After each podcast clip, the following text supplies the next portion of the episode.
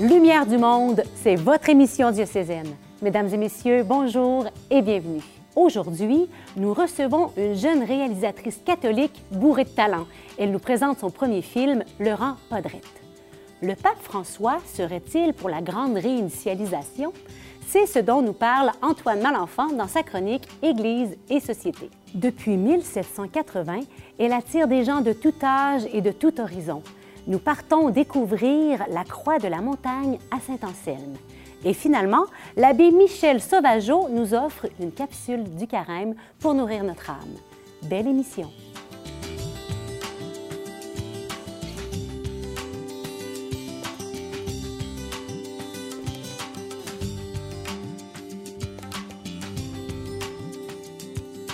Une famille québécoise décide de vivre à l'ancienne, au rythme de la nature et de la foi. Un film a été réalisé sur la famille de Carl et Alexandra par Sarah-Christine Bourriane. On écoute un extrait. Elle rang, il est vraiment pas droite, elle, Carl. T'as fait ça pour me faire plaisir, je crois. C'est ça. T'as fait une petite courbe là, là. Moi, j'aime ça quand il y a des petites courbes, quand c'est pas droit, là, tu sais. Carl a fait ça pour me faire plaisir. C'est sûr qu'une plantation, c'est monotone. là. Quand c'est tout édouette, calculé, euh, c'est pas comme de quoi qui est, qui est poussé naturel. Quand c'est naturel, c'est un peu n'importe quoi. C'est ça qui fait la beauté de la chose. Bonjour Sarah-Christine. Salut. Alors, euh, c'était pas prévu à la base, mais tu as décidé d'appeler ton film Laurent Podrette. En effet, quel drôle de passé? titre. Qu'est-ce qui était prévu au départ? Ben, au départ, euh, je, je vous dirais que trouver un titre pour un film, des fois, ça prend autant de temps que faire le film lui-même. J'ai eu une série de titres. euh, entre autres, je pensais au titre Terre promise, euh, qui était vraiment comme l'idée directrice, je dirais, de, que je voulais donner à mon film. Mais c'est sûr que quand tu googles euh, Terre promise, euh, il y a tellement d'œuvres qui s'appellent Terre Ah. promise que c'était pas si euh, Ça sortait pas original du que ça. Non, c'est ça, exactement. Mais ça évoquait l'idée d'une recherche d'un idéal qui est difficile à atteindre, ben, comme la marche du peuple hébreu vers la terre promise, que toutes sortes d'embûches qui restent dans le désert. Donc, je trouvais que ça représentait bien la vie de Carl et Alexandra qui sont à la recherche d'une radicalité, d'un idéal, mais que c'est pas nécessairement facile dans le quotidien. Être agriculteur, ça aujourd'hui, et, et d'essayer de vivre à l'ancienne, euh, comme tu le dis dans l'introduction, euh, c'est pas si facile euh, en réalité. Euh, donc, c'était vraiment l'idée qui me portait. Puis le Podrette, pourquoi j'ai choisi ça? Bien, ça l'évoque un petit peu l'idée justement que le chemin n'est pas linéaire et tout lisse et tout tracé d'avance. L'extrait suivant est une scène clé du film. Elle illustre bien que le rang n'est pas toujours drette.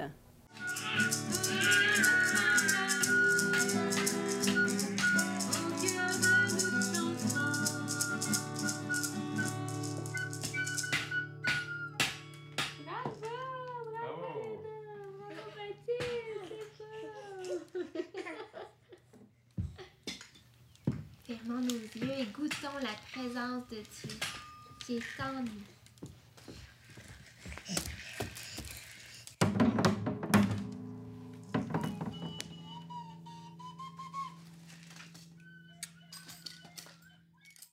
Alors, il y a de l'action dans la prière familiale. En effet, en effet. On imagine qu'il va y avoir aussi de l'action dans ton cœur et dans ta tête pendant ce tournage. En effet. Donc, euh, ça, c'est pour moi une scène qui est un peu emblématique du film, je dirais, là, qui symbolise euh, l'idée dont je parlais euh, par rapport au rang pas droite, drette, que, que c'est pas toujours facile. Puis, euh, ça s'est illustré aussi dans leur moment de prière où c'est censé être un moment de recueillement, de paix. Puis là, il faut imaginer dans le tournage, on est peut-être, on est quatre. Ben, il y, a, il y a un preneur de son, deux caméras.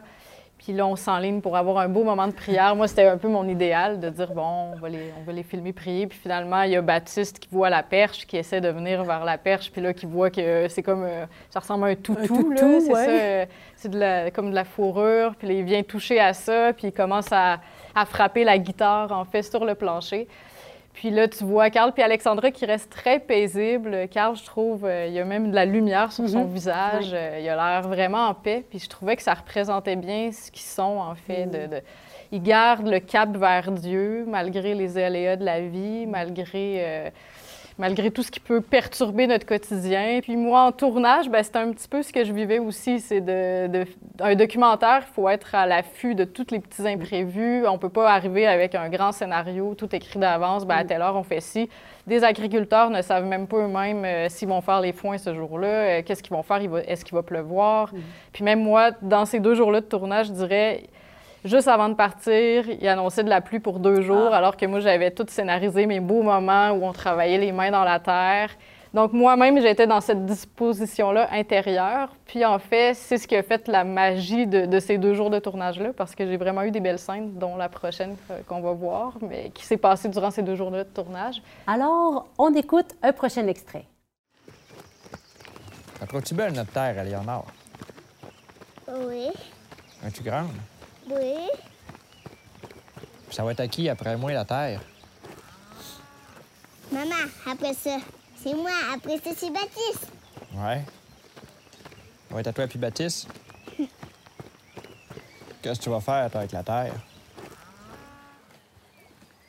Euh, je vais travailler. Tu fais encore des légumes? Oui. Puis quoi d'autre? Euh, je vais avec Baptiste. La faire de la boîte. Fais la boîte. Alors, par cette scène, tu voulais exprimer une autre dimension importante du projet de Carl et Alexandra. Oui, la transmission euh, de, de leur héritage à leurs enfants. Mhm. Euh, euh, bon, entre autres, Éléonore, qui est un peu plus vieille pour, euh, pour comprendre. Puis Et on comprend des choses. hein? Oui, elle en comprend, c'est impressionnant. Ouais. Donc, euh, le film commence avec Éléonore, il va finir avec Éléonore. Euh, c'est comme une transversale du film pour exprimer, euh, c'est ça, l'idée de la, de la transmission, une transmission reçue, une transmission héritée. Euh, donc, il y a comme un regard vers le passé où euh, le film commence avec Alexandra qui montre à sa petite fille à faire du savon du pays, comme lui a montré sa grand-mère qui l'a appris de son arrière-grand-mère. C'est magnifique. Oui, puis je voulais terminer le film sur, sur une note d'espérance et être tourné vers l'avenir parce qu'on pourrait des fois penser qu'ils sont passéistes, qu'ils se réfugient dans le passé, qu'ils parlent de leurs ancêtres, des premiers colons, tout ça. Mais en fait, ils veulent euh, rendre euh, la mémoire vivante. S'ils vivent de manière traditionnelle, Carl et Alexandra ne sont pourtant pas coupés du monde. La dimension communautaire est très importante pour eux. On le voit à l'instant.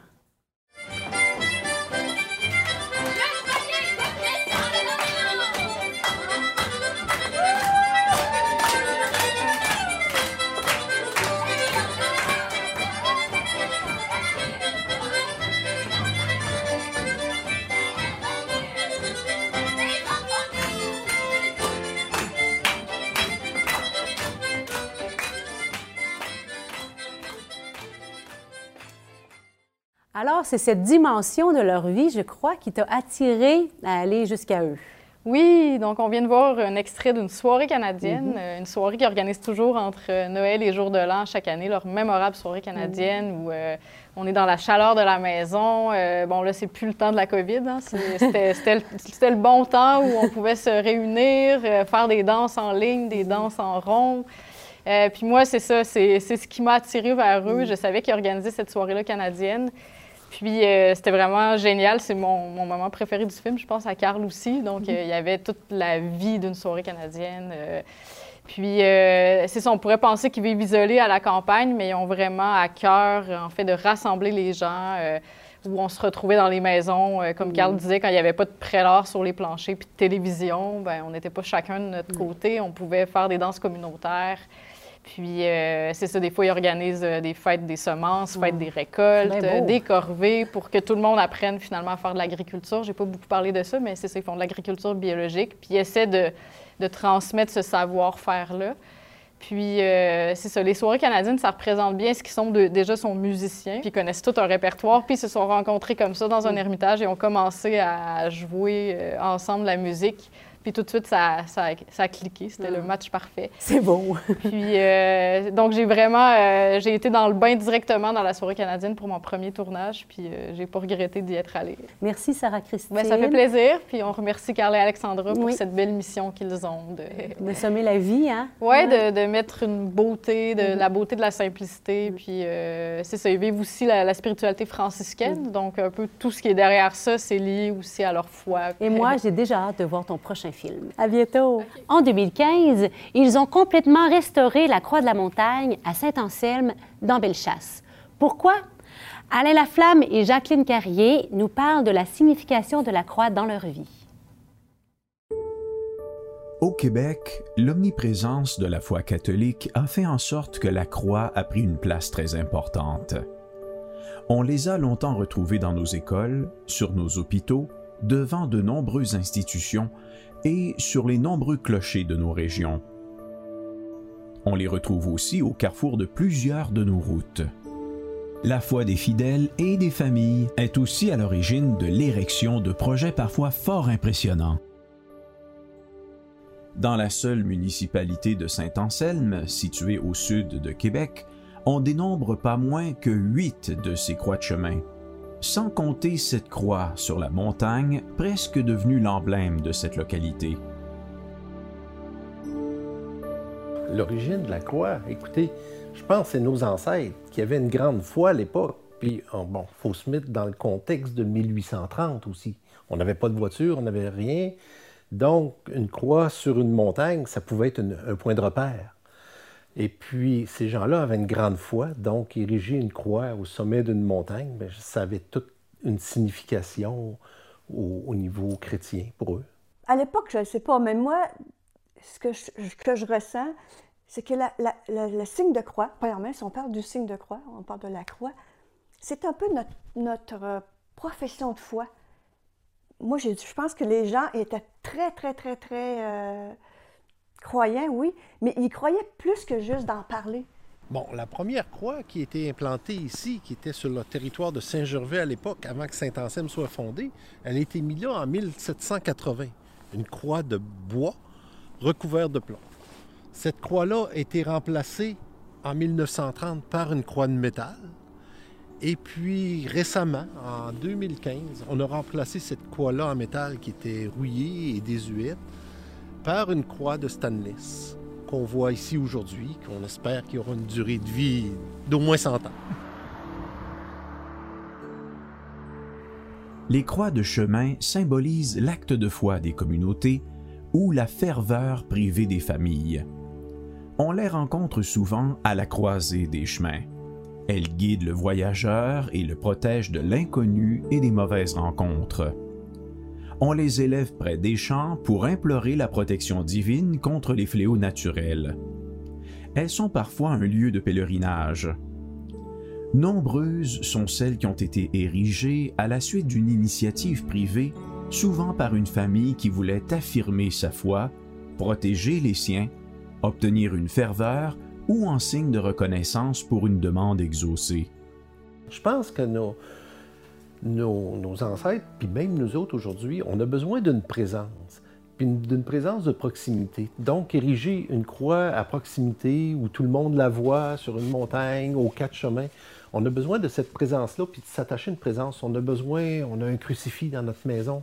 C'est une présence qu'on a besoin. Puis je pense qu'intérieurement, on a besoin de cette présence-là, de nous rappeler que Jésus est là, est mort sur la croix pour nous. Moi, ce qui m'a frappé dans toute cette histoire-là, c'est que des gens de tout âge sont venus travailler à la croix pour la reconstruction, y compris les jeunes. Les jeunes, oui, ont délaissé peut-être la religion, l'Église comme telle, mais dans le fond d'eux autres, Jésus est là encore. Parce que quand on parle de la croix, ils sont un peu maladroits. Mais quand ils ont besoin, ils viennent voir maman et papa. Peux-tu prier pour nous? Qui vient à la croix? Euh, monsieur tout le monde. Monsieur tout le monde qui vient de Saint-Anselme, oui. Puis qui vient de Lévis, puis qui vient de Québec. Euh, des gens qui sont animés par la foi, oui. Euh, qui sont animés par un repère visuel qu'ils ont vu quelque part qui s'appelle une croix. Depuis qu'on a érigé la nouvelle croix, la croix aujourd'hui, on a beaucoup plus de monde qui vient beaucoup, euh, je te dirais régulièrement, beaucoup de petites familles. J'ai encore eu dernièrement une dame qui Jacqueline a dit Je vais t'appeler, j'aimerais aller, à la croix avec mes enfants. Je trouve ça, je trouve bon, je trouve ça beau. Concrètement, la croix que nous connaissons est munie de deux transepts, un vertical et l'autre horizontal. Les chrétiens y ont décelé deux aspects fondamentaux de la foi La dimension horizontale qui nous rappelle l'importance de la fraternité et de l'entraide, mais aussi la présence de la souffrance dans notre vie. La croix nous illustre aussi que cette dimension humaine est soutenue par le transept vertical qui, lui, symbolise la dimension surnaturelle. Devant le bien et le mal qui peuvent à leur tour surgir dans nos vies, quelle place occupe la croix? Jésus est mort sur la croix pour nous sauver, pour nous relever. Puis moi, dans ma vie, j'en ai eu, j'ai tombé. J'ai tombé, j'ai fait une dépression, j'ai fait J'étais malade. C'est ma foi qui m'a relevée. Parce que ce qui m'empêchait de me suicider, parce que moi, c'était le fait d'être chrétien, d'être une chrétienne. Un chrétien, la vie, c'est Dieu qui me la donne. Quand on pense à la croix, puis à tout ce que Jésus a enduré sur la croix, avec les récits bibliques, les images qu'on a, ça a été une souffrance atroce et terrible. Puis moi, quand je regarde mes souffrances avec un petit recul, ben, je me dis, moi, sur la croix, lui, enduré plus que moi. Puis on peut lui offrir, puis dans le fond, au bout de ses souffrances, ben, il est ressuscité. Puis, euh, puis moi, je me dis, ben, il faut que j'aspire à faire un peu comme lui, de, de, de, ressusciter au bout de mes souffrances. Puis euh, il y a moyen de faire ça. Quand on a rédigé la croix ici, elle est passée trois jours à terre à attendre. Puis elle était. Ça faisait pitié. Je vous dirais, là, c'était, ça faisait pitié de la voir attendre dans le champ pour être érigée. La croix, là, en haut, sa montagne, elle, elle illumine le monde.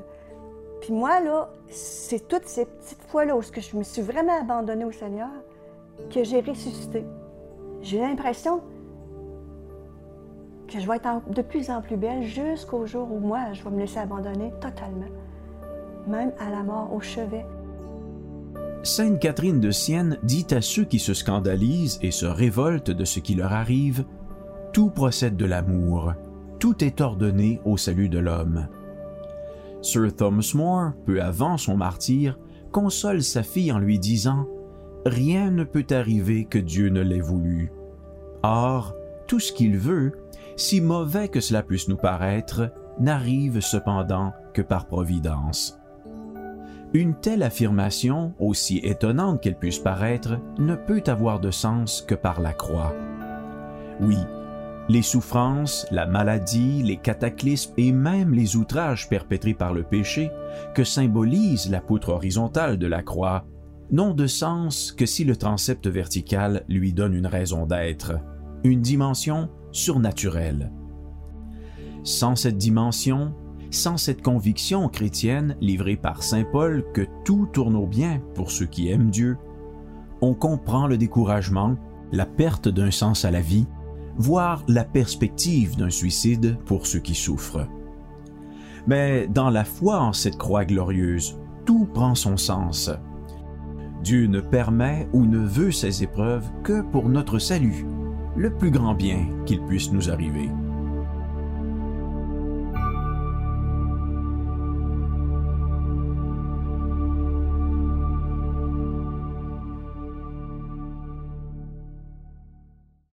la grande réinitialisation, fabulation complotiste ou réalité? Le terme peut laisser perplexe et même porter flanc à des théories des plus farfelues. Nous accueillons Antoine pour nous en parler.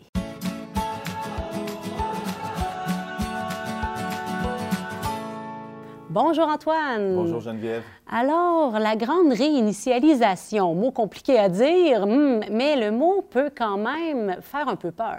Oui, euh, c'est sûr qu'on peut se demander qu'est-ce que ça mange en hiver, ça, la grande réinitialisation. c'est un, mot un peu, un peu long, un peu compliqué. C'est aussi connu sous le nom de Great Reset en anglais. C'est un mot qui est assez employé. Euh, autant par nos dirigeants, hein, Justin Trudeau emploie ce, terme-là sans, se cacher, que par euh, les, les, complotistes, hein, ceux qui, voient des complots, qui du moins essaient d'analyser, de comprendre s'il y a des complots là, qui, se cachent derrière ces élites-là.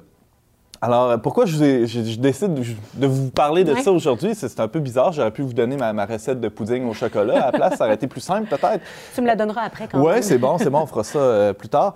Mais euh, parce que, euh, grâce à mon, mon collègue James Langlois, euh, je suis tombé sur un, un article du très sérieux National Catholic Register, hein, c'est un, un journal catholique américain, euh, qui a fait un, espèce de, de parallèle intéressant entre le Great Reset, hein, euh, la grande ré- réinitialisation, et euh, certaines euh, idées du pape François. Est-ce que le pape serait un complotiste? Est-ce que le pape serait mêlé plutôt à ces théories du complot? Euh, ben, c'est un peu ça que, que je me propose de, de regarder avec vous aujourd'hui. Ben, Vas-y, mon ami, parce que euh, je pense que le sujet est assez riche et porte euh, des interrogations. Ben ouais, c'est ça. Alors d'abord, c'est quoi le, le grand reset, hein, pour le, le dire comme ça? C'est, ça a été ini- initié par Klaus Schwab. C'est, lui, dans le fond, c'est le fondateur du Forum économique mondial. C'est des, des grands décideurs qui se, qui se rencontrent chaque année à Davos, en Suisse, euh, pour euh, essayer d'imaginer des solutions à l'économie. Euh, C'est essentiellement des gens qui, appartiennent à l'école néolibérale, donc des, bons capitalistes, qu'on pourrait dire. Et Parmi ceux-ci, il y a aussi des, des dirigeants politiques là, qui, euh, qui tournent autour de ce forum-là. hein. On pense à, à Justin Trudeau, à, à Angela Merkel, à la chancelière allemande. Euh, Joe Biden s'est- joint euh, au Grand Reset récemment. en- il appuie l'initiative.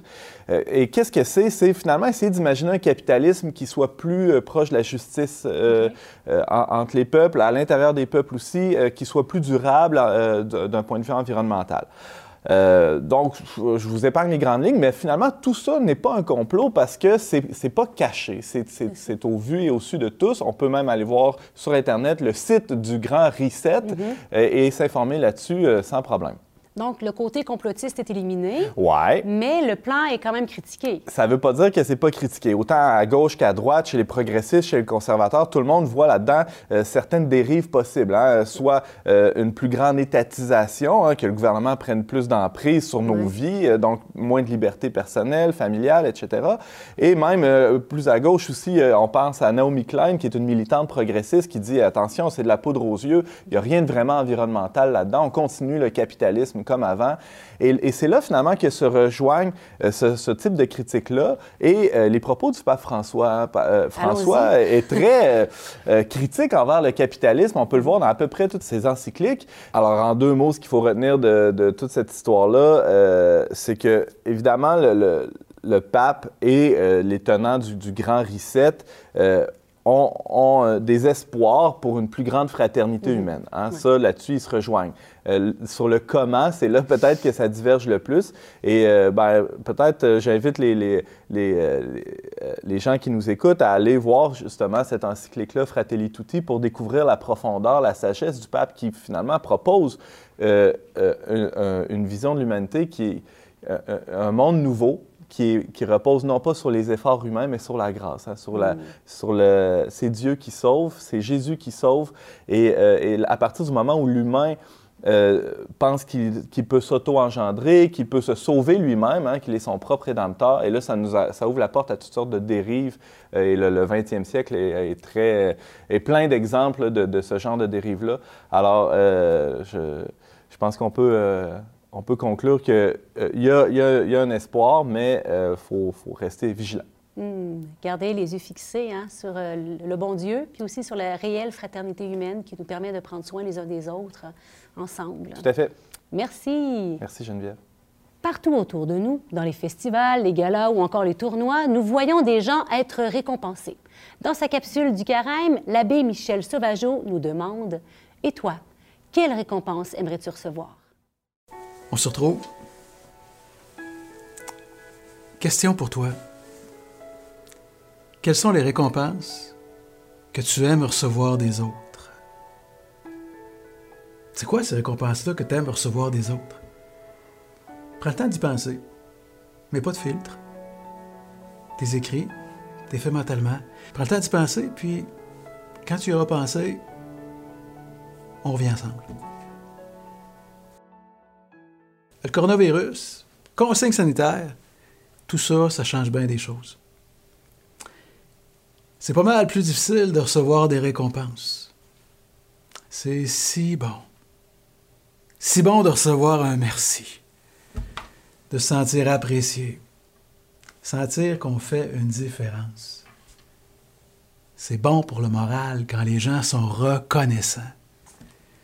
Mais le coronavirus ne peut pas t'empêcher de vivre un saint carême dont la seule récompense est Jésus. Dont la seule récompense, c'est d'apprécier ton temps avec Jésus. C'est bon pour le moral. Quand les gens te confirment que tu es bon, sur la bonne voie, qu'ils t'aiment. Mais dans l'Évangile, Jésus nous rappelle que c'est la communion avec le bon Dieu qui transfigure et pas ce que disent les disciples de ce qui vient de se passer. C'est une super tentation de trouver ta récompense, ta récompense, toute ta joie dans l'approbation et les bons commentaires des autres, du monde, de la société. Ça, c'est une tentation qui est forte. Mais pas cette semaine. Oh non. Pas cette semaine parce que ton jeûne te rappelle chaque jour que seul Jésus est essentiel. Tu vis l'Évangile dans ton corps, dans ton âme et dans tes poches. Ton jeûne te rappelle de prier. L'argent que tu économises en te privant, tu pourras au nom de Jésus le donner à quelqu'un ou à un organisme qui en a besoin. Chaque jour du carême, tu te convertis. Tu te convertis, ça veut dire que tu penses de moins en moins à toi, de plus en plus à Jésus. Tu vis de moins en moins pour toi et de plus en plus pour Jésus. Tu marches avec Jésus en priant, au sacrement si c'est possible, avec la Bible, avec le chapelet. Mais tu le vis avec Jésus. C'est ce qui fait que ta semaine devient sainte. Je te souhaite une sainte deuxième semaine de carême avec Jésus. Je te dis salut.